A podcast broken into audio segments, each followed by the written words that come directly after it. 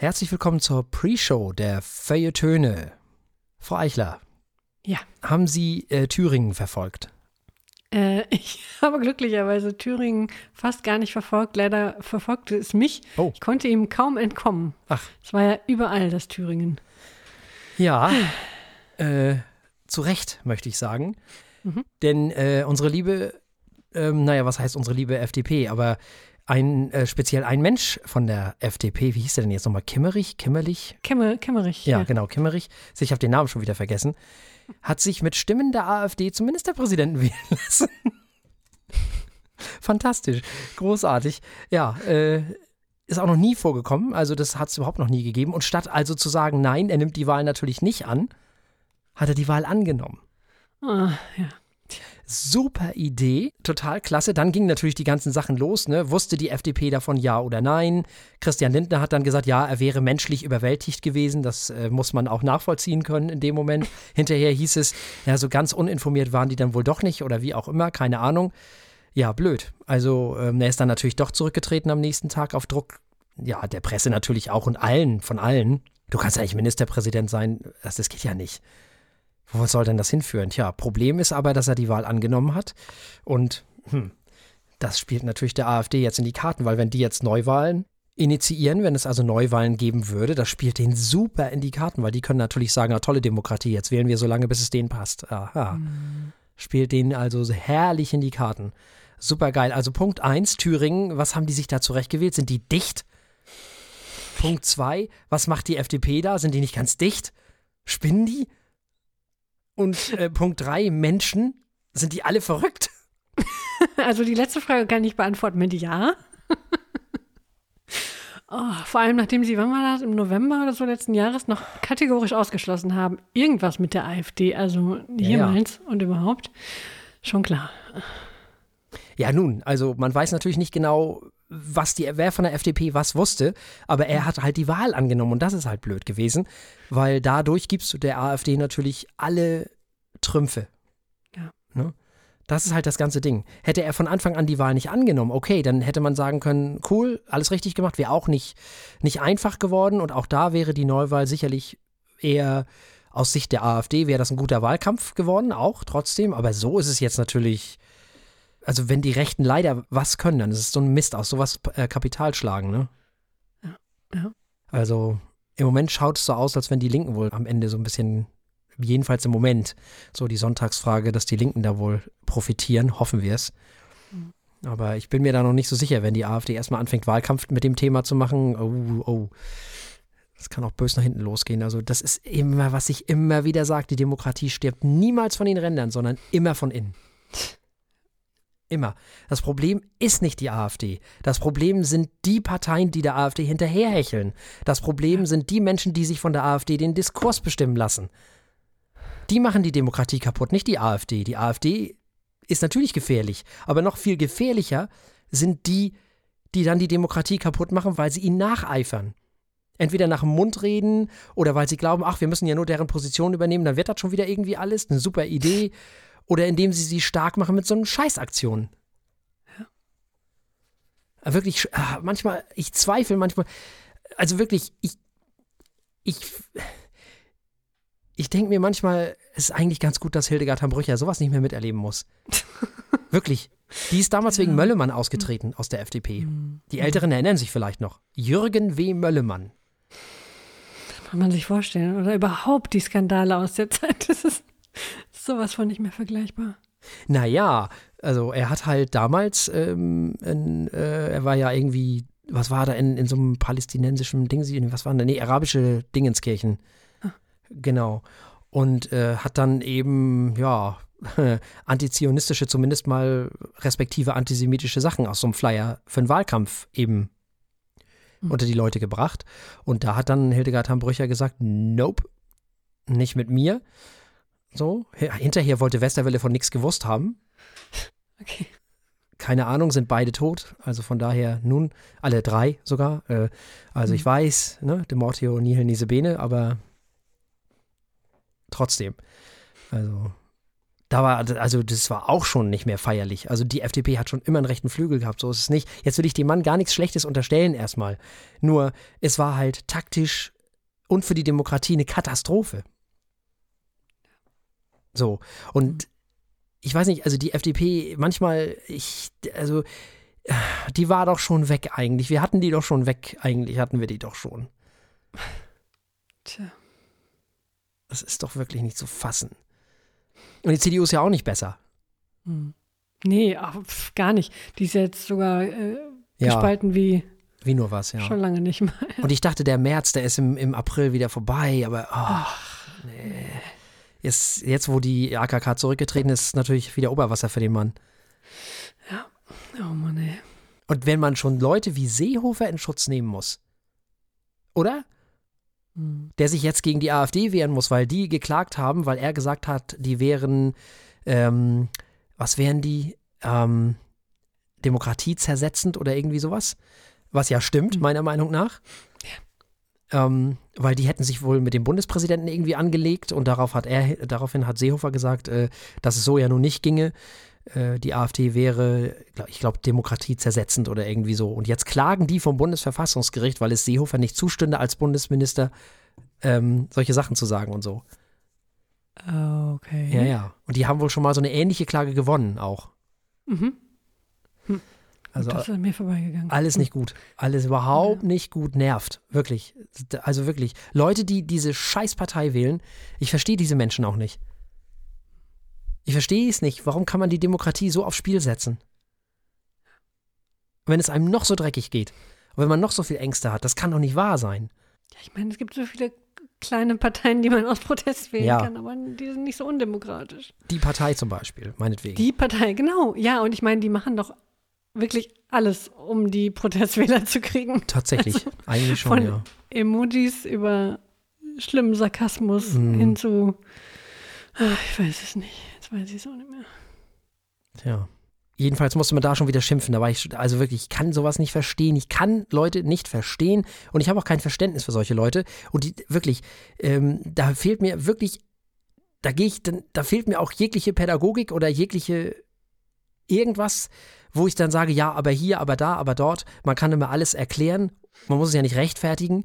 Nee, da fehlt mir wirklich, da, da fehlt mir sämtliche, ich habe sämtliches Verständnis dafür. Ich kann nicht verstehen, wie Menschen diese Partei wählen. Verstehe ich nicht. Wenn es ihnen noch so schlecht geht. Vor allem, weil es nichts besser macht. Also Nee, weder für den natürlich nicht. Einzelnen noch für irgendwen anders. Im Es Gegenteil. Alles nur, ja, und gerade für die Leute, die sich jetzt wahrscheinlich vorstellen, Ja, ja. es könnte irgendwas Gutes Mhm. bewirken. Ja. Mhm. Umso wichtiger, was du gesagt hast, wir dürfen nicht zulassen, dass sie von innen die Demokratie auseinandernehmen.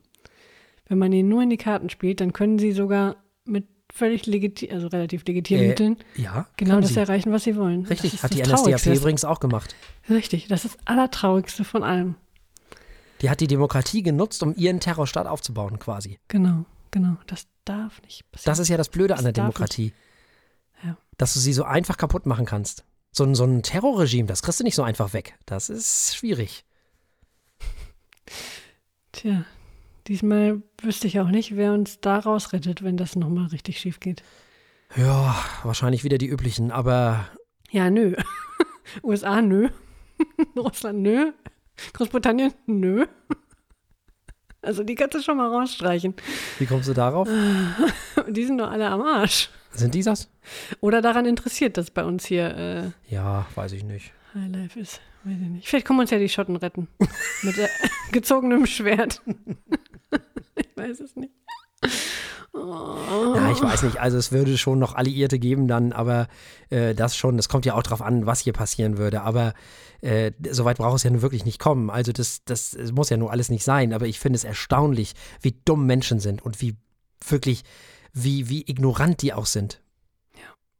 Und einfach gegen alle wählen, gegen sich und gegen alle anderen Menschen. Ist auch total empathielos, diese Partei zu wählen, davon mal ganz abgesehen. Ja.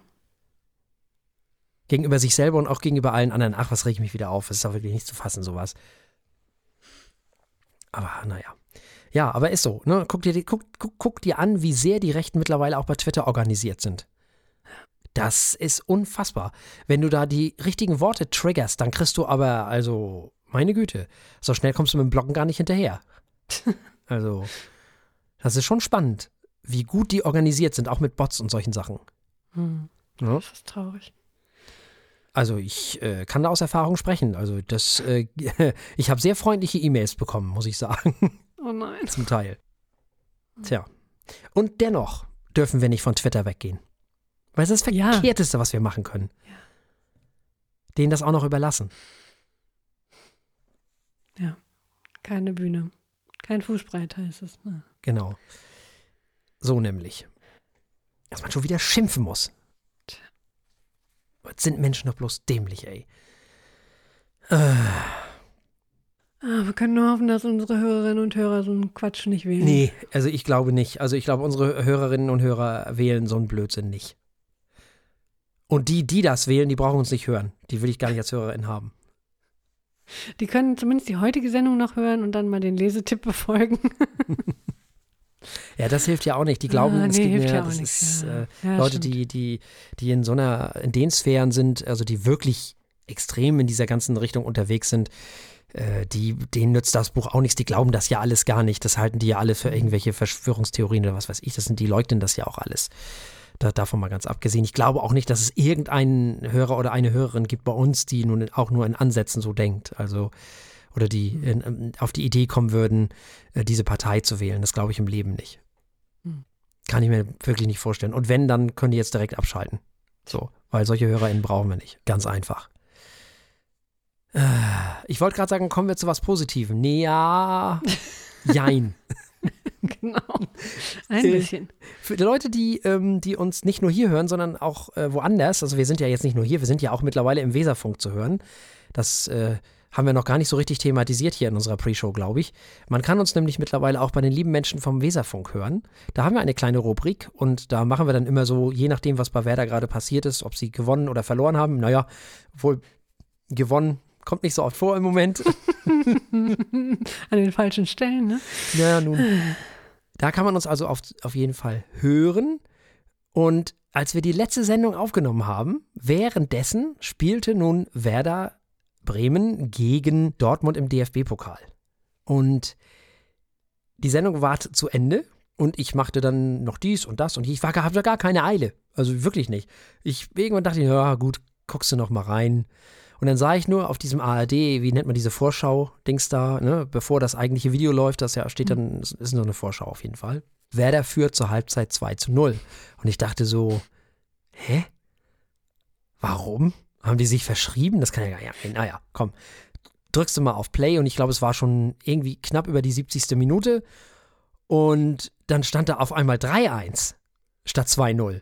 Und ich dachte, was zum verdammten, what the, was machen die da? Wie jetzt? So, und dann haben die das Spiel also 3 zu 2 gewonnen und ich war völlig verdattert, weil das, was ich gesehen habe, das war nicht Werder Bremen. Nicht das Werder Bremen, was ich in den letzten Wochen und Monaten gesehen habe. Da war auf einmal Körperlichkeit, da war auf einmal, äh, wurde mutig gespielt. Äh, da wurden Pässe gespielt, die hätten sie sich in der Bundesliga nie getraut, nie. Komisch. Und ich habe das gar nicht glauben können. Ich war danach natürlich erstmal glücklich, klar. Äh, überglücklich, alle waren überglücklich. Äh, ganz Werder war im Rausch, wie immer, wenn es so, äh, man ist ja jetzt auch im Viertelfinale, darf man nicht vergessen, ne? Hm. Immerhin. Übrigens gegen Eintracht Frankfurt darf man spielen. Im Viertelfinale, auswärts leider, aber nun gut. Alles wunderbar. Man, ich war total aufgedreht in dem Moment. Ich konnte auch erstmal überhaupt nicht schlafen. Das ist gar nicht meine Art. Ich bin ja normalerweise früh im Bett. Und dann äh, musste ich das ganze Spiel nochmal gucken, weil ich konnte, kann das immer ähm, auf der Werder-Homepage nochmal in Gänze gucken. Habe ich natürlich sofort gemacht. Ich war dann auch erst um halb zwei im Bett oder so. Weil man muss dann ja auch erstmal zur Ruhe kommen. ähm, war so, viel, war so viel Aufregung, damit hat ja keiner gerechnet. Das war eine Sensation eigentlich. Nachdem, wie Werder vorher gespielt hat. Das ist ja unglaublich gewesen.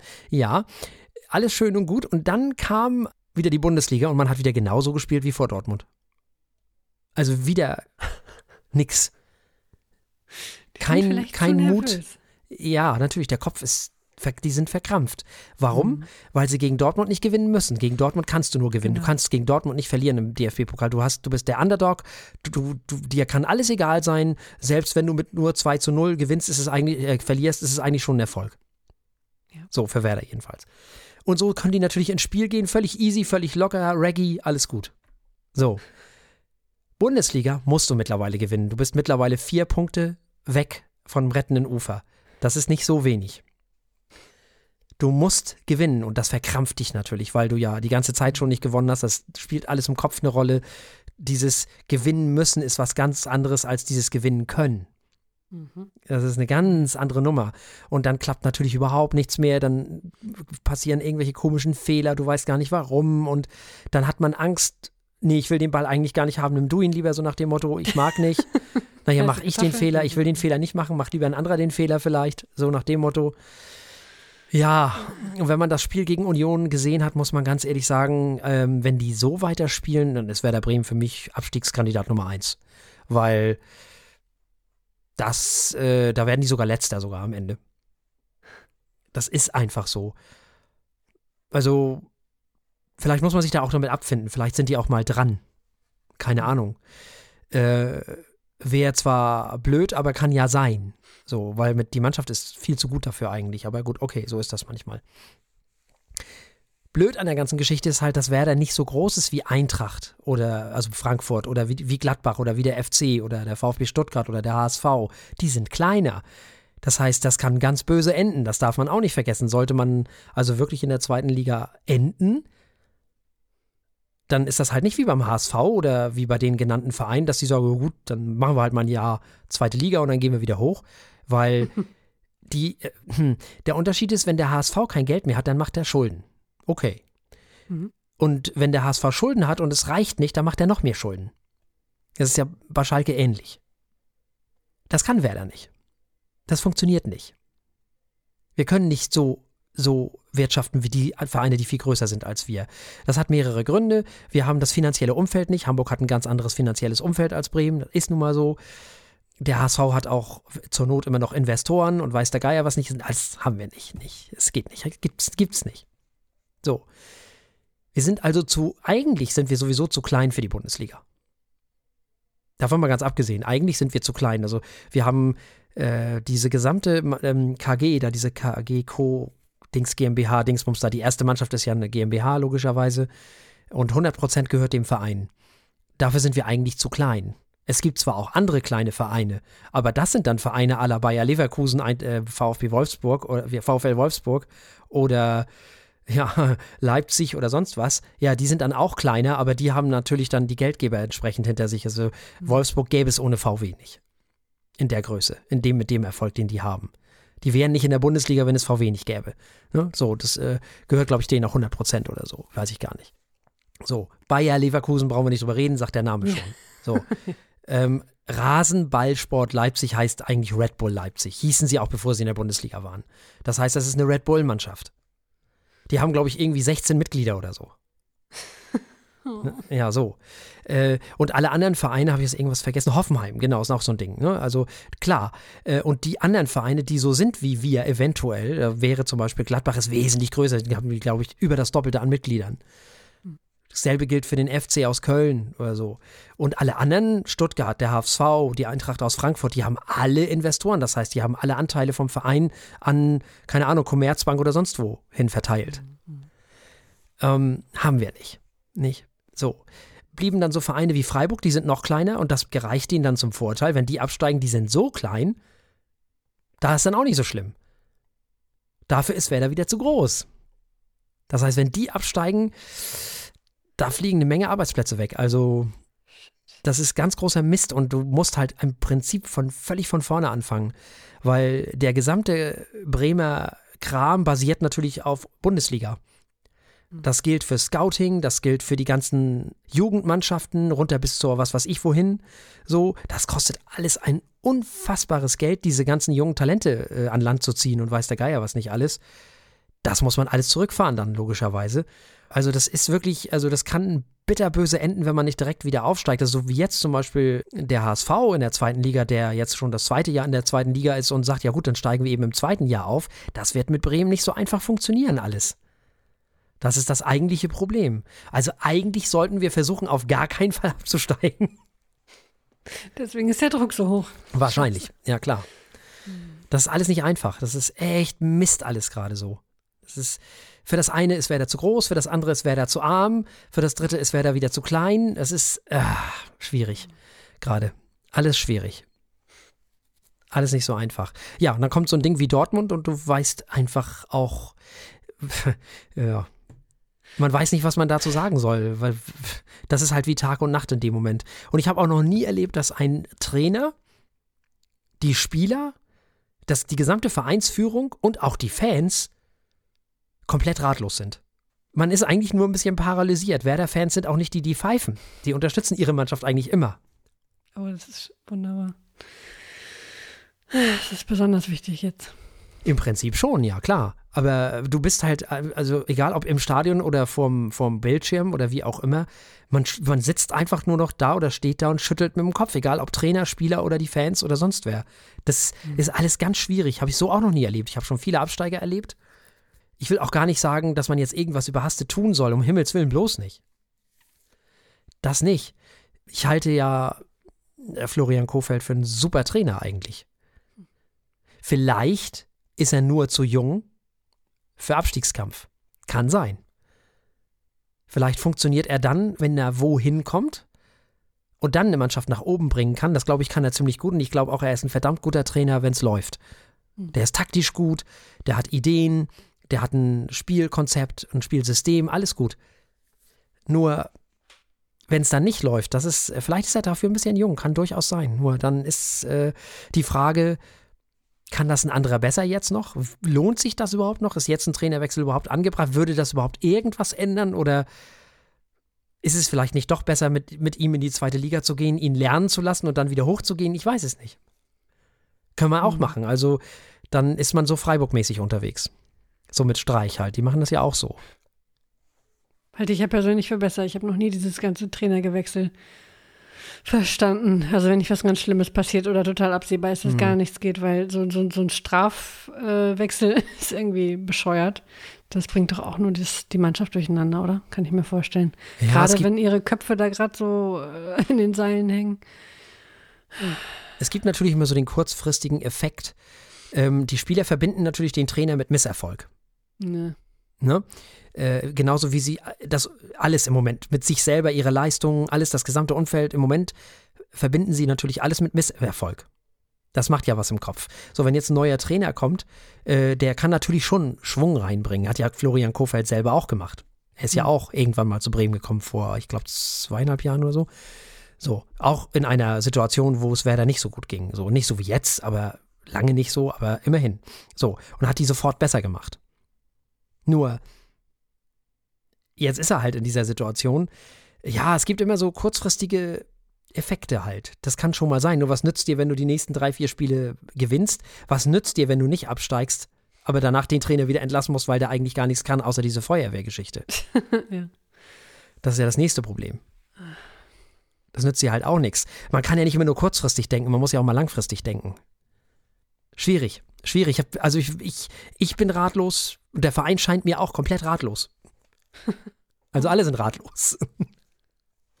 ja, äh, eigentlich äh, gehört das in den Weserfunk. Ähm, und Dann kommen wir am besten direkt mal in die Hauptsendung. Ja, das machen wir mal. Jetzt gehen wir mal in unsere Sendung sozusagen. Also das war jetzt gerade ein kleiner Exkurs. Klein. Ja, ja, ja.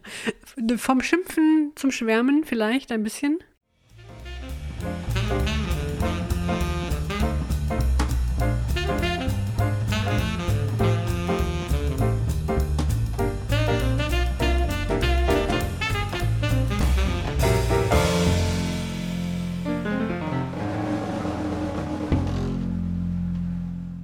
Herzlich willkommen bei den Feuilletönen, die Kultursendung mit wöchentlichem Wohlsein für Augen, Ohren und Hirn. Heute mit Folge Nummer 331 und mit Jennifer Eichler. Hallo. Und Thorsten Martinsen. Hallo. Wer heute zum ersten Mal einschaltet, darf später mal auf unserer Website feuilletöne.de vorbeischauen. Da kann man nämlich alle Folgen unserer schönen Sendung in voller Länge nachhören und natürlich auch für die Zukunft abonnieren. Wir starten heute wieder mit Gelesen. Heute ist dran Jeanette Kolinka mit dem Buch Rückkehr nach Birkenau. Zunächst zur Autorin. Äh, Jeanette Kolinka wurde 1925 geboren. Sie ist heute also 94 Jahre alt. Sie lebt in Paris, hält Vorträge und führt regelmäßig Schulklassen durch das ehemalige Vernichtungslager in Auschwitz. Ins Deutsche übersetzt wurde ihr Buch Rückkehr nach Birkenau von Nicolas Denis. Dieser übersetzte unter anderem auch Werke von Alexandre Dumas, Honoré de Balzac und vielen anderen französischen literarischen Persönlichkeiten. Nicolas Denis lebt ebenfalls seit vielen Jahren in Frankreich. Die Handlung des Buches beginnt nun im März 1944. Zu diesem Zeitpunkt wird Jeanette Kolinka zusammen mit ihrem Vater, ihrem Bruder und ihrem Neffen von Frankreich nach Auschwitz-Birkenau deportiert. Jeanette kehrt als einzige Monate später nach Frankreich zurück und sie schildert hier, wie sie die Schläge, den Hunger, die Kälte, die Nacktheit, den Hass und das Grauen in diesem Lager überlebt hat. Sie erzählt auch, wie notwendig das Festhalten an der Weiblichkeit für sie war – und das in einer gleichzeitig wütenden wie einfachen Sprache, die gezielt den Alltag im Lager betont, auch um die verklärte heutige Sichtweise auf den Holocaust vielleicht ein bisschen zurechtzurücken. Herr Martinsen. Ja, äh, das war schon schwer zu lesen, nicht? Mm, oh ja. Das muss man schon sagen. Geschlechter ist sicherlich etwas, was als erstes eliminiert wurde. Mm. Denn es waren ja keine Menschen mehr. Nicht? Es waren ja quasi Gegenstände. Ich denke, das äh, war so das Erste, was in Anführungszeichen für die Soldaten wahrscheinlich die, oder für die Menschen, die das machen sollten, mussten, sollten, wahrscheinlich auch in deren Kopf genauso abgespeichert, dass es sich nicht um Menschen handelt, sondern um Ungeziefer, hm. was es zu töten gilt. Nicht? In diesem Jahr war ja Ende Januar 75 Jahre Befreiung von Auschwitz. Deswegen ist es natürlich, das ist auch einer der Gründe, warum wir dieses Buch natürlich auch äh, lesen. Ich habe mich während des Lesens immer gefragt, was eigentlich schlimmer war. Der Wahnsinn vor dem Tod? Wie mit den Menschen dort umgegangen wurde in den Lagern? Oder wie sie getötet wurden? Jeanette Kolinka hatte ja eigentlich auch nur Glück, in Anführungszeichen, dass sie in andere Lager musste und somit nicht getötet wurde. Ja. Nicht? Es ist sehr eindringlich geschrieben, aber es ist ohne Pathos, komplett, finde ich. Ja. Es ist einfach erzählt. Es trägt nicht zu dick auf, es erzählt, es berichtet, kann man fast sagen. Sie erzählt aber auch, wie nach dem Krieg Birkenau inzwischen zu einer Art Kulisse verkommen ist, wie Menschen mittlerweile da wieder leben, so Familienhäusern so auf dem Gelände, wo Tausende von, von toten Menschen eben quasi ja mehr oder weniger liegen, in Anführungszeichen, wo sie getötet wurden halt. Und dass Auschwitz noch schlimmer ist oder sei, weil dort eben mit zu viel Mitleid ihrer Meinung nach gearbeitet wird. Dass quasi auf die Tränendrüse gedrückt wird, so ein bisschen so. Mhm. Ist vielleicht auch richtig so oder auch nicht, das will ich gar nicht werten. Ob man mit Pathos dann immer so viel weiterkommt, weiß ich nicht. Sie sagt, Menschen, die die Geschichte nicht kennen, werden dort nichts sehen. Und ich glaube, ich weiß so in etwa, was sie meint. Hm. Es ist so ein bisschen Disneyland geworden. ja. Weißt ja. du? Ja. Weil die machen da Selfies und so Sachen halt. Schwierig. Ganz, ganz schwierig. Ja, das ist äh, sehr, sehr, sehr, sehr eindringlich geschrieben und, und toll geschrieben ohne dass es eben übertrieben wirkt. Und das ist ja auch wichtig in diesem Zusammenhang. Und es ist extrem schwer zu lesen. Finde ich. Also es ist kein langes Buch, es ist ein sehr kurzes Buch, finde ich. Etwas über 100 Seiten. Mhm. Ja, das ist sehr schnell gelesen, ja. das stimmt. Im Prinzip ja. Aber ich musste immer wieder Pausen machen, weil ich erstmal ja. zwischendurch echt ein paar Mal durchatmen musste, weil, also, es ist wirklich unfassbar, wie, wie es dieser Staat geschafft hat, Menschen zu solchen Dingen zu bringen. Und dass es der Staat geschafft hat, diese Menschen nicht als Menschen zu sehen, sondern offensichtlich als Ungeziefer, das ist schon irre. Das ist, kann, man kann das in Worte nicht fassen. Und Hannah Arendt hat natürlich vollkommen recht, wenn sie sagt, das hätte niemals passieren dürfen. Da ist irgendwas passiert, was, was irgendwie über alles andere hinausgeht. So bis dahin, dass wir Feinde hatten, also wir, die Juden, sie meint, die Juden Feinde hatten, na, dazu brauchten wir ja Hitler nicht. Das haben wir ja gewusst. Aber was dann passiert ist und was da passiert ist, das hätte nie passieren dürfen. Das war einfach sowas von over the top. Wenn man das in diesem Buch nochmal liest, es ist ja immer wieder, wenn man sowas sieht, liest, hört und man weiß ja, dass es stimmt. Und man kann es nicht glauben. Es ist wirklich unfassbar. Also man weiß ja, dass es stimmt und es ist ja auch so. Aber wie Menschen sowas tun können, das ist mir ein absolutes Rätsel. Also wirklich ein absolutes Rätsel. Fließband töten. Und vorher quälen. Wahnsinn. Das ist also in, in Worte kaum zu fassen. Und deswegen ist dieses Buch so wichtig. Interessant ist auch, dass sie eben Vorträge hält heutzutage regelmäßig Schulklassen durch das Vernichtungslager in Auschwitz führt. Ich glaube, die kann das dann wirklich nochmal ganz anders machen als dieses Disneyland. Sie beschreibt auch, äh, dass sie eben an Stellen geht, wo normalerweise nicht hingegangen wird und so in dem Buch. Mhm. Das ist schon, glaube ich, ganz gut. Aber sie ist halt jetzt auch schon 94 Jahre alt und natürlich werden irgendwann die äh, Holocaust-Überlebenden nicht mehr da sein. Also die Menschen, die die Shoah überlebt haben. Und wir, wir, wir haben nun mal diese Verantwortung und alle haben diese Verantwortung, alle Menschen haben diese Verantwortung, dass so ein Wahnsinn nie mehr passiert. Zumal, egal wie lange man das hört, dass das äh, angeblich nur Ungeziefer sei, wenn man den Leuten in die Augen sieht, ja, ja. Das, das geht mir auch völlig ab, das verstehe ich nicht. Dass man irgendwo weiß ich nicht, ah, die bösen Ausländer, ne? Während man mhm. in, am, am, Kaffeetisch sitzt, irgendwie sagt, oh, die bösen Ausländer. Okay, ich verstehe, wie man da hinkommt. Aber jemanden in die Augen zu sehen, einem Menschen, der so am Boden ist und dann solche Dinge, ja. das ist mir auch völlig unverständlich. Denn die Nähe ist ja an dem Punkt da. Du kannst ja nicht mehr dich auf die Distanz irgendwie, dich dadurch entschuldigen. Du kannst nicht mehr dir irgendwelche imaginären Bilder machen. Mhm Ja gut, es gibt natürlich Menschen, die andere Menschen umbringen, schon, ne? Und so, aber... Ja, aber wesentlich öfter ja, ja. ja eben mit und durch Emotionen ja, statt ohne. Oder Klar. gut, wahrscheinlich war es auch nicht ohne, aber oh, fürchterlich. Das darf wirklich nie wieder passieren. Ja, die haben Menschen umgebracht, wie heute Schrauben hergestellt werden. Mhm. Im Grunde. So. Und auch wahrscheinlich genauso anteilslos irgendwann. Mhm. Anders kann ich mir das nicht vorstellen. Ich kann mich in solche Menschen nicht reinversetzen. Anders ist, doch, ist das doch auch nicht auszuhalten. Also, äh, so viele Leute können ja schon statistisch nicht komplett,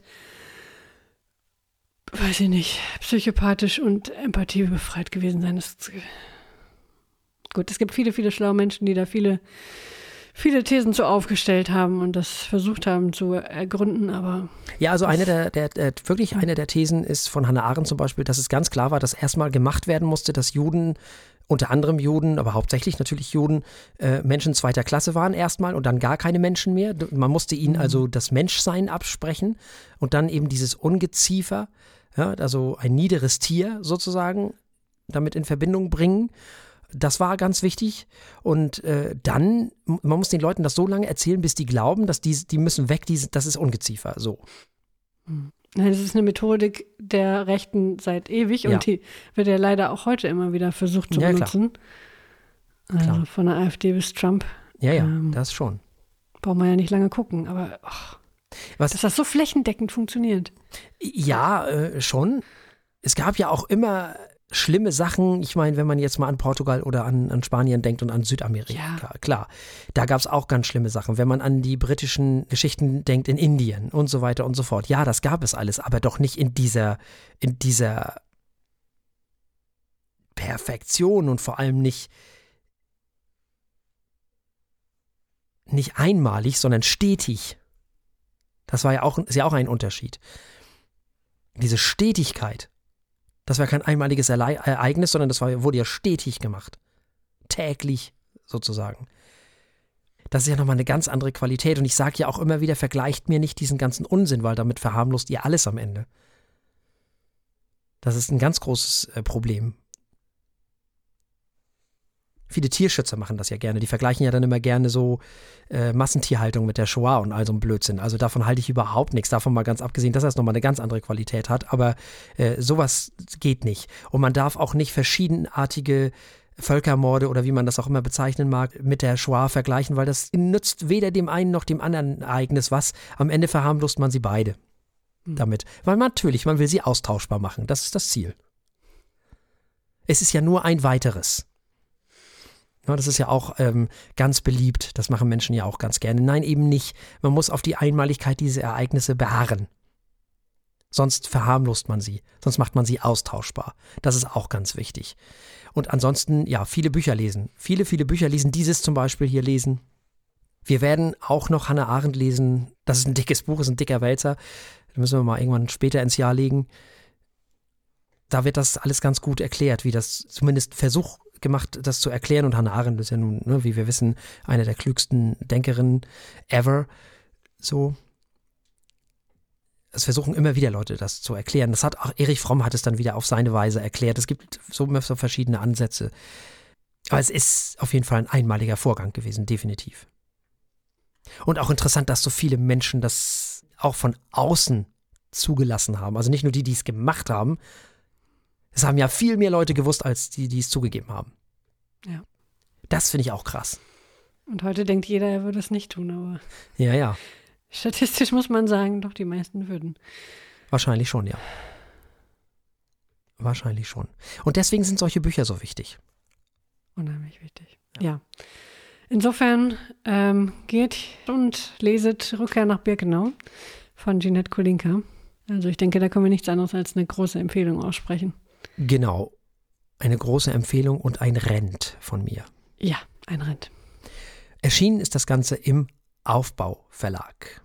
Wir kommen zu Gehört und wir kommen zu Taurus und wir kommen zu Silver Tongue, einem Album, was auch in diesem Jahr erschienen ist. Und Taurus heißt eigentlich Mackenzie Scott und wurde 1991 in Florida geboren. Sie ist Sängerin, Songwriterin und Autorin, die unter dem musikalischen Pseudonym Torres auftritt und Autorin deswegen, weil sie neben der Musik eben auch Gedichte und Kurzgeschichten schreibt.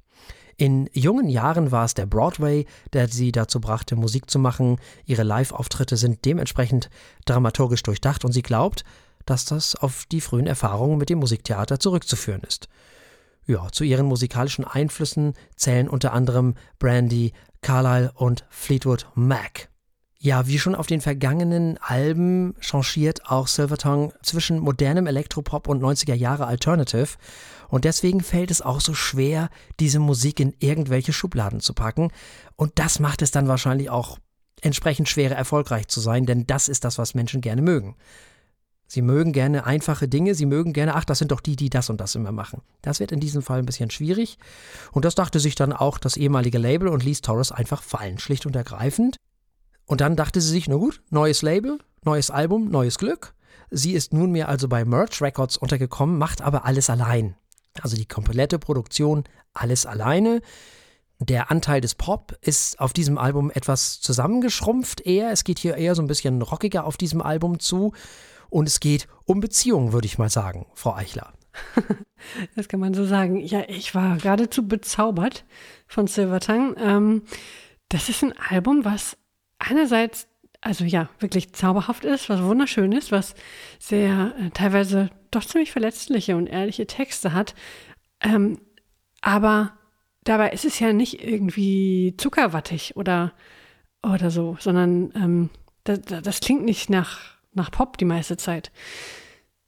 Was mich ganz besonders fasziniert hat, ist, dass das Album durchgängig irgendwie sehr vertraut klang, weil die Genres, aus denen sie greift, man durchaus zwischendurch wiedererkennt und gut gleichzeitig die zugegebenermaßen äh, auch mich, mich selbst äh, durchaus geprägt haben. Also ich erkenne einfach viel wieder, aber sie scheint diese Puzzleteile sehr gekonnt zu was zusammenzusetzen, dass ich, das ist jetzt schwer zu erklären, dass von vornherein schon so klang, als hätte ich schon mögen gemusst, bevor ich es überhaupt gehört hatte.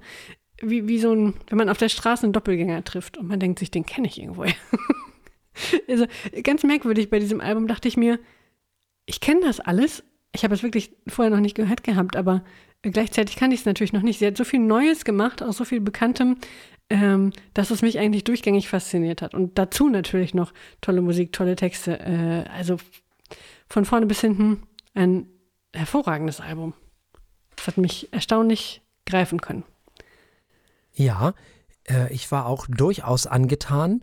Man muss vielleicht nochmal sagen, sie hat das Album wirklich komplett alleine produziert in diesem Fall. Sie hat ja, sie war sehr enttäuscht von ihrem ehemaligen Label, hat das auch getwittert, dass mhm. äh, die, dies, das Musikbusiness äh, ihr Leben zerstört hätte und so weiter und so fort. Die war wirklich sehr, sehr wütend.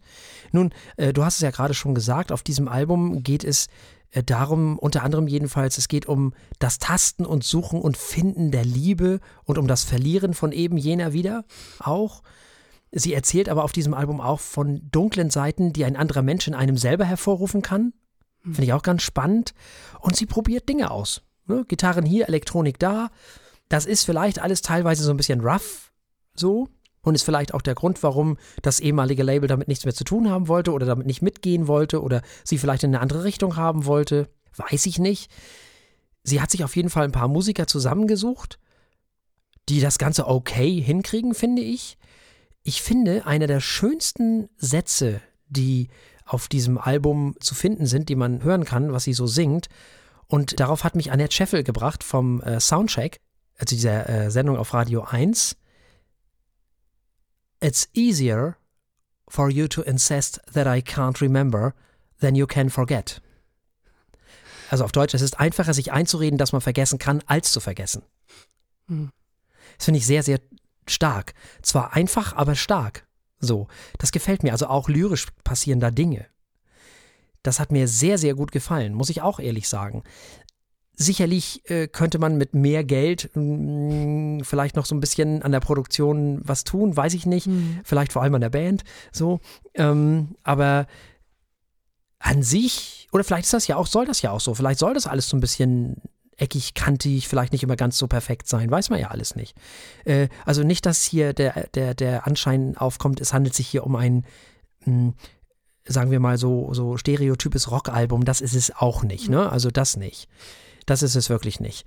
Äh, schon Alternative ja, aber auch nicht, nicht wirklich in Gänze. Es ist, was ist denn das? Es ist Pop-Alternative vielleicht, so. Alternative Pop, ich weiß es nicht. Sowas in der Richtung halt. Ich finde es ganz charmant, wirklich. Ich finde es ganz schön, weil es irgendwie dann auch vielleicht wieder so ein bisschen was Neues sogar ist. Also ich war auch äh, sehr angetan von, von diesem Album. Hm. Also ich muss echt sagen, diese, diese Kanten, ähm, klar, es ist nicht äh, die, das, die, die polierte Musik, aber und klar hätte man das besser produzieren können oder auch besser spielen können vielleicht. Aber mich hat das, also das hat emotional, habe ich das Gefühl, mehr mit mir gemacht. Mhm. Das war so, es fühlte sich ein bisschen, mhm. ja, authentisch, das Wort ist so ausgenudelt, mhm. aber es ist irgendwie näher. Ne? Ja. Das ist nicht, nicht so perfekt, das hat mir sehr gut gefallen. Ja, und ich bin mir auch noch gar nicht so sicher, ob das mit dem Unperfekt und Perfekt, ob sie das nicht so wollte. Mhm. Ob das nicht ja, so geplant ist, vielleicht sogar. Ne? Also es muss gar nicht sein, dass die, äh, dass das schlecht ist, sondern dass es so sein sollte, dass es Teil der Kunst ist. Ja. Weiß man ja nicht. Ja, äh, auch dieses Album müssen wir natürlich bewerten. Tja, da bin ich sehr zerrissen. Oh. Das ist entweder ein sehr, sehr gutes Läuft oder gar ein Rent. Ich unterstelle ihr jetzt einfach mal, dass das so gewollt war und wenn nicht, ist mir eigentlich auch egal. Ich gebe ihm ein Rent, allein schon, damit ich mich am Ende des Jahres noch daran erinnere, dass im Januar ein Album so toll war. ich schließe mich den, äh, dem Unumwunden an. Ich gebe diesem Album auch ein Rent, äh, weil einfach auch um zum einen äh, der Musikindustrie, die sie hat so fallen lassen, einfach mal den Effenberg zu zeigen. Und äh, zum anderen, weil ich dieses Album super gelungen finde, weil ich es mutig finde, weil ich es toll ist, weil es tolle R Lyrics hat und äh, weil ich mir, äh, selbst wenn es nicht gewollt ist, finde ich es trotzdem immer noch toll. Weil sie es eben gestemmt hat auch. Ja. Gefällt mir gut. Und wir haben diesem Album beide ein Rent gegeben. Und damit kommen wir zu gesehen. Da rennen auch viele kleine Dinge durch die Gegend. Okay, schlechter Übergang. Wir haben uns diese Woche mit einem Klassiker des deutschen Fernsehens beschäftigt, nämlich der Sendung mit der Maus. Es ist eine der erfolgreichsten Kinderserien im deutschen Fernsehen und wird mittlerweile seit 1971, ja, sage und schreibe seit 71 immer Sonntagvormittags im ersten Programm der ARD übertragen, produziert vom WDR in Zusammenarbeit mit den übrigen Sendeanstalten des ersten. So, man mag es sich kaum vorstellen, aber 1971 war nach damaligem deutschen Recht das Fernsehen für Kinder unter sechs Jahren verboten. Das ist wirklich, also ist auch für mich schon lange nicht mehr vorstellbar. Ich bin mit dem Fernsehen aufgewachsen und mit der Sendung mit der Maus ist recht.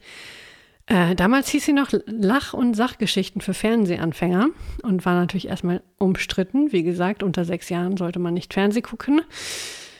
Ähm, die Lehrer, die Pädagogen, die waren entsetzt, haben das Ganze abgelehnt. Es galt schlecht für die Entwicklung der Kinder, versteht sich. Mittlerweile wissen wir es besser. Die Sendung mit der Maus hat über 75 Preise bekommen, gilt äh, als sogenannte Schule der Nation. Ich glaube, wir wissen alle, was damit gemeint ist. Wir sind alle damit aufgewachsen, sofern wir in diesem Land aufgewachsen sind und mit einem funktionierenden Fernseher. Ähm, da hat sich unsere Meinung zum Fernsehen für Kinder doch ganz schön gewandelt in den letzten 49 Jahren, Herr Martinsen. Ja, und was mir natürlich als erstes aufgefallen ist, äh, dieses Intro mit den unterschiedlichen Sprachen. Mhm. Ich habe genau das gemacht, was ich damals gemacht habe, als ich es als Kind gesehen habe. Ich wollte erst mal raten, was das für eine Sprache ist. Habe ich ja. damals schon immer gemacht. ja, und dann spricht man mit dem Fernseher und dann ärgert man sich, wenn ja. man es nicht wusste. Denn natürlich dachte ich, es war Russisch. Also wir haben die aktuelle Folge gesehen. Also zum mhm. Zeitpunkt dieser Aufnahme, glaube ich, ist, ist die Ausgabe, ich weiß es gar nicht, Ihr werdet sie finden, wenn wir gleich über sie reden. Also es war auf jeden Fall Russisch in dem Fall und äh, Quatsch, es war Polnisch und ich habe, glaube ich, auf Russisch getippt oder irgendwie so. Ich kann das immer alles nicht auseinanderhalten. habe mich natürlich wieder geärgert, weil es ja eigentlich auch eine Frechheit, dass ich es nicht auseinanderhalten kann. Ja, dann habe ich mich gewundert, neue Stimme, kannte ich noch nicht. Das war neu. Ein bisschen ungewohnt für mich auch, gebe ich ehrlich zu. Mhm. Dann habe ich sehr viel gelernt über die Freiwillige Feuerwehr. Ich fand den Typ übrigens total cool, den Kleinen, der dem, dem Erwachsenen da erklärt hat, was er alles zu tun und zu machen, äh, zu lassen hat. Ich habe gelernt, dass es einen, einen Ort namens Altena gibt in Nordrhein-Westfalen. Oh, ja, ja. Mhm. Wo das alles stattgefunden hat. Dann gab es die üblichen Interludes, also diese, diese Zeichentrick-Einspieler natürlich. In diesem Fall ging es um Kati Sommer, die immer zu spät kommt. Dann erzählt sie, warum, weil da eine rote Ampel war und die gingen nicht mehr auf grün und alle standen davor und dann musste die Polizei kommen und so weiter und so fort und die Ampel wegsägen, äh, weil ja sonst alle stehen bleiben würden. das fand ich ganz süß. Dann ist hat mir natürlich sofort aufgefallen, diese, diese Mauseinspieler, also diese Zeichentrick-Mauseinspieler, die sind ja mittlerweile viel besser. Also was heißt besser nicht? Äh, die qualitativ sind die ja viel besser als das, was ich damals gesehen habe. Meine ja. Güte. nicht mehr per Hand auf Papier. Ja, ja das Computer, ne? Mhm. Mm. Ja, nun. Ja, dann ja, haben wie wir. Wie man das heute macht. Wie man das heute macht, ist mit Sicherheit immer noch per Hand gezeichnet. Nein, keine Ahnung, ob das mit Sicherheit ist, aber dann auf dem Tablet statt auf dem mhm. Papier. Ja, es sieht auf jeden Fall viel, viel klarer, viel deutlicher, ja. also viel, ja. Hat vielleicht nicht mehr ganz so den Charme, aber vielleicht ist das auch nur meinem Alter geschuldet. Mhm. Kann durchaus sein. Ist beides toll. Ja, dann habe ich gelernt, wie ein Spiel, äh, ein Feuerwehr-Spielzeugauto entsteht. Das war auch sehr cool. Und da war dann Armin wieder, ne? Und da war ich da, da war ich, das ist meine Maus. Jetzt, da war ich dabei. Nichts gegen neue Stimmen, aber klar, was man gewohnt ist, das will man natürlich auch haben. Und für mich äh, ist klar, ne? Also, wenn Armin spricht, das ist die Maus für mich. Das ist, äh, ja, ist halt so. Ja, ja und dann habe ich gelernt, dass äh, Sean das Schaf mittlerweile Bestandteil der Maus ist. Das wusste ich auch nicht. Ist wahrscheinlich auch schon länger so, nur ich wusste das wieder nicht. Das ist schon sicherlich 15 Jahre so. Ja, ja gut, okay, siehst du. ähm, ja, also Oder ich will gar nicht sagen. Hm? Oder zwölf, er war jedenfalls eine Menge. Ja, ich will gar nicht sagen, dass äh, ich finde, die Sendung mit der Maus kann man in jedem Alter gucken. Äh, ist mir leider so in der letzten Zeit, weiß ich nicht, in den letzten Jahren irgendwie abhanden gekommen. Ich habe zwar immer mal wieder reingeguckt, aber wahrscheinlich nie aufmerksam genug. Hm, kann man immer gucken, ist eine tolle Sendung, egal wie alt oder jung man ist. Ich finde es fantastisch. Ich habe wahnsinnig viel Spaß gehabt. Man lernt was, egal wie alt man ist. Man hat dann auch sowas, ja, sowas wie Kindheitserinnerungen, weil ich gucke die Sendung ja schon äh, seit, naja, egal, länger. Und, ähm, ja, nun. Bei mir gab es die Sendung noch nicht so lange. das stimmt. Andererseits ist äh, jetzt nicht so häufig, dass wir was gucken, was älter ist als du. Das stimmt. Aber auch nicht älter als ich. Ne? Ach ja. Das stimmt. Die Sendung ist auch nicht älter als ich. Nein? Nein. Moment. Tatsächlich. Nein, Tut mir nein. leid. Äh, ja.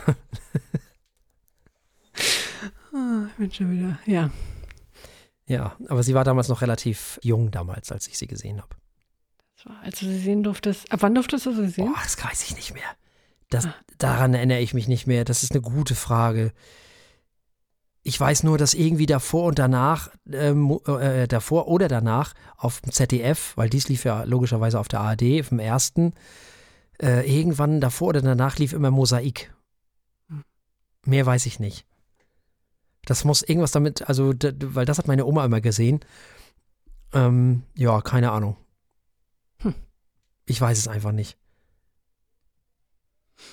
Das kann ich dir nicht Aber ich- sagen. Ich weiß es auch nicht mehr. Es ist auch die Zeit, wo man sich noch nicht wirklich so bewusst daran erinnert. Nee, Auf jeden Fall zu Grundschulzeiten, aber. ja, definitiv. Definitiv. Vorschulalter sagt man ja so schön, ne? Gut, ich meine, es gibt ja auch einen Anlass dafür, dass wir uns die Sendung Mhm. mit der Maus vorgeknöpft haben, denn äh, der gute Armin Maywald hatte gerade Geburtstag und ist 80 geworden. Vor zwei Wochen, vor drei Wochen, Mhm. genau, am 23. Januar. Es, damit sei er nochmal kurz gefeiert. Oh ja, unbedingt. Ja, sehr schön. Ich habe ja immer äh, den Elefanten gefeiert, muss ich ehrlich sagen. Ah, Der ist ja okay. der heimliche, der heimliche Held gewesen für mich. Ja, den gab es damals bei mir noch nicht. Ja, Ach, ähm, den gab es. Ach so. Na gut. Seit wann gibt es eigentlich den Maulwurf? Kannst du den noch? ja den kennt, den gab es von Anfang an. Der ist ja nicht Ah, von okay. Deutschland, der kommt ja aus Tschechien oder irgendwo. Ach so. Den gab es, glaube ich, von Anfang an. Den kenne ich natürlich. Das war ein äh, ganz fester Bestandteil. Und Frederik und Frederike oder irgendwie so? Oder Hm. irgendwie so zwei Schweine? Ja, oh, nee, gar nicht wahr. Hä? Hm? War das gar nicht die Sendung mit der Maus, oder? Peggledy und Frederik.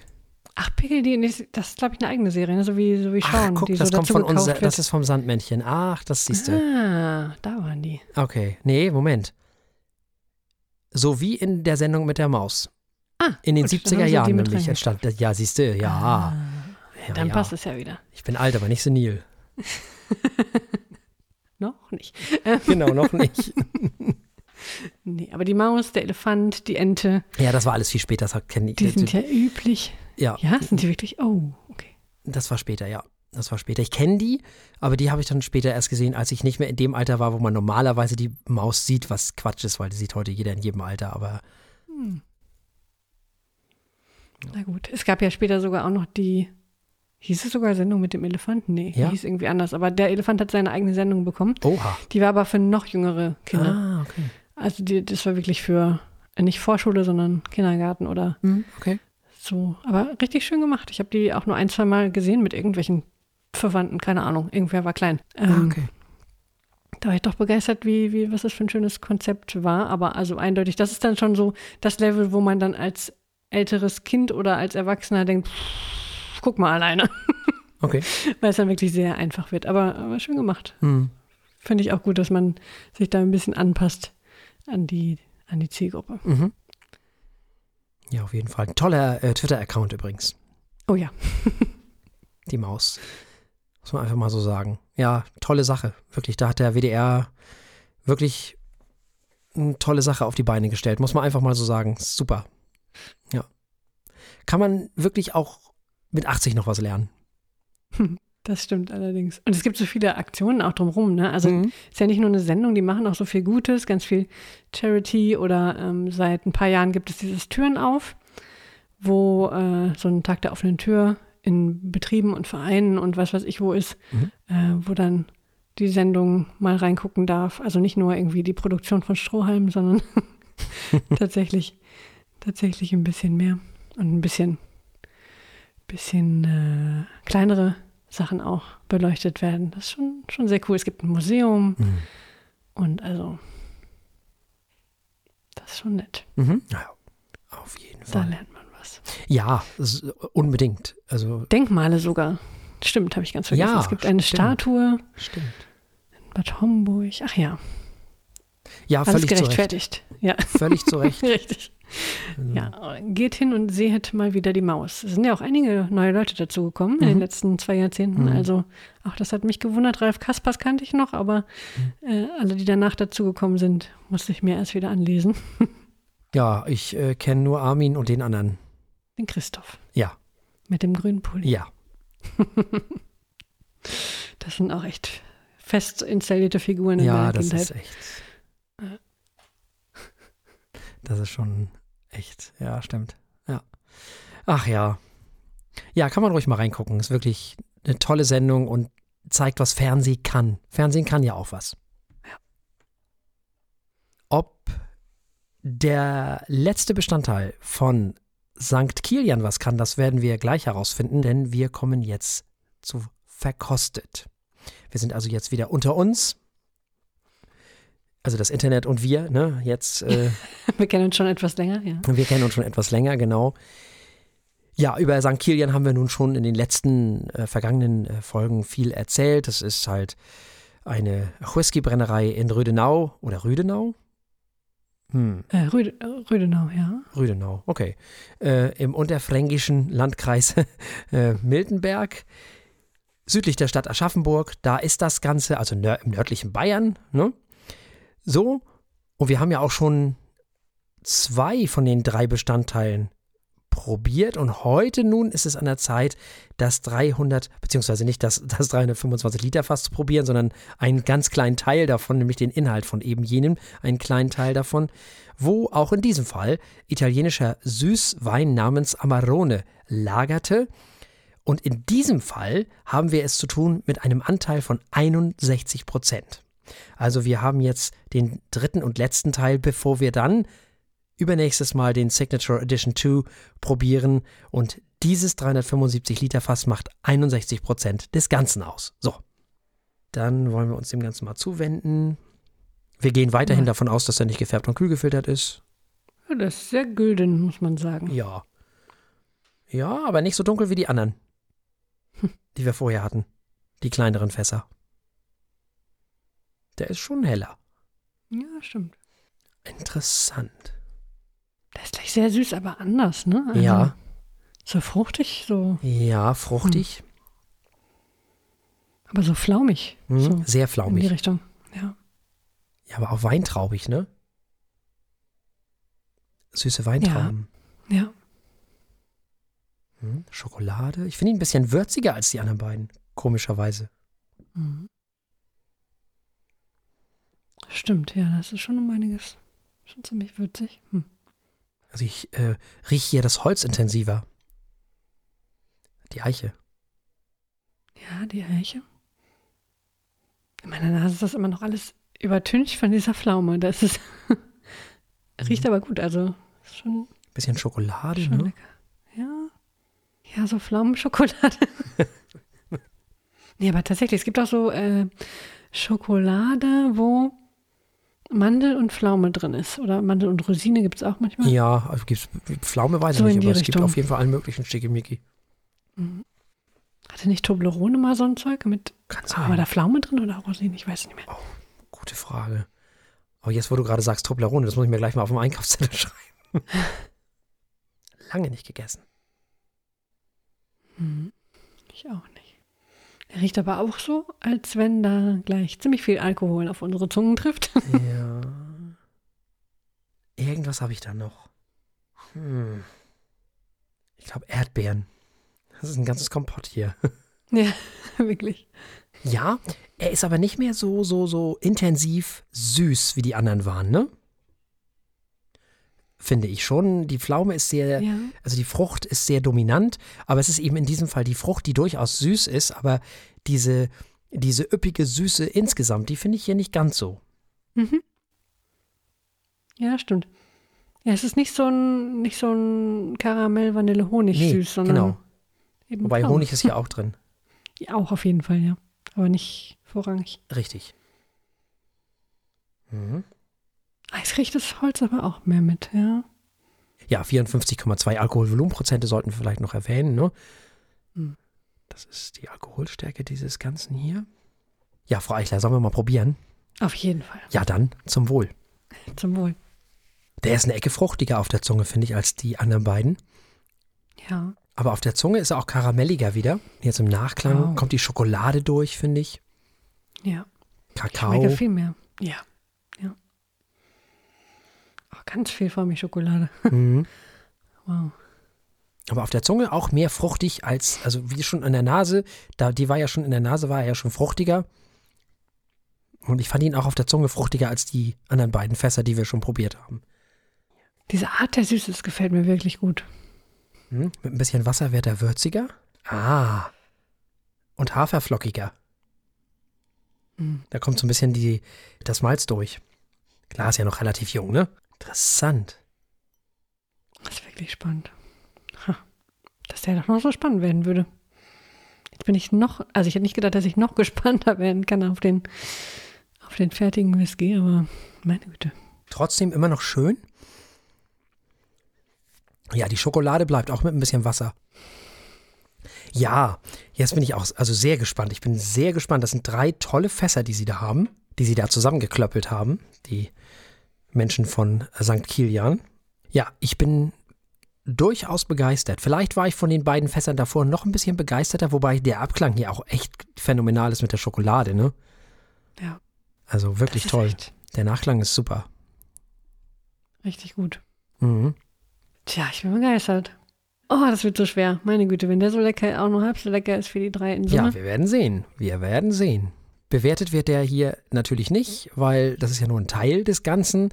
Aber das übernächste Mal, da haben wir ihn dann. Den Signature Edition 2. Und der wird dann bewertet. Und ich bin sehr gespannt auf diese Zusammenstellung, weil wir wissen ja jetzt genau, was drin ist, ne? Mhm. Wir haben ja alle drei Sachen probiert mit den jeweiligen Anteilen.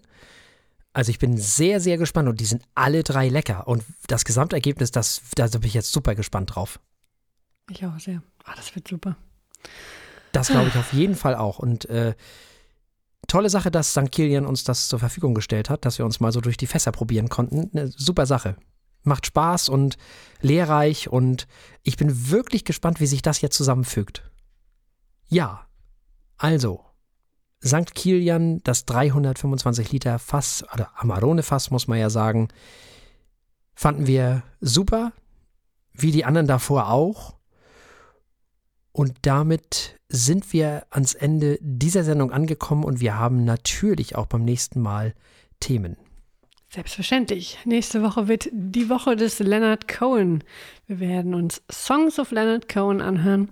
Dann äh, ein Porträt, also der Film heißt sogar Porträt der Singer-Songwriter-Legende, Leonard Cohen, ansehen. Wir werden uns noch ein passendes Gedicht oder eine Kurzgeschichte dazu raussuchen, einen Kurztext, denn mit Leonard Cohen kann man sich nicht genug beschäftigen. Und für alle, die uns im Internet hören, werden wir einen zwölfjährigen Yamazaki kosten. Oh, wieder in Japan, super. Mhm. Ich freue mich. Bleibt uns an dieser Stelle, wie immer, nichts anderes als zu sagen, bleibt uns gewogen. Bis zum nächsten Mal. Tschüss. Tschüss.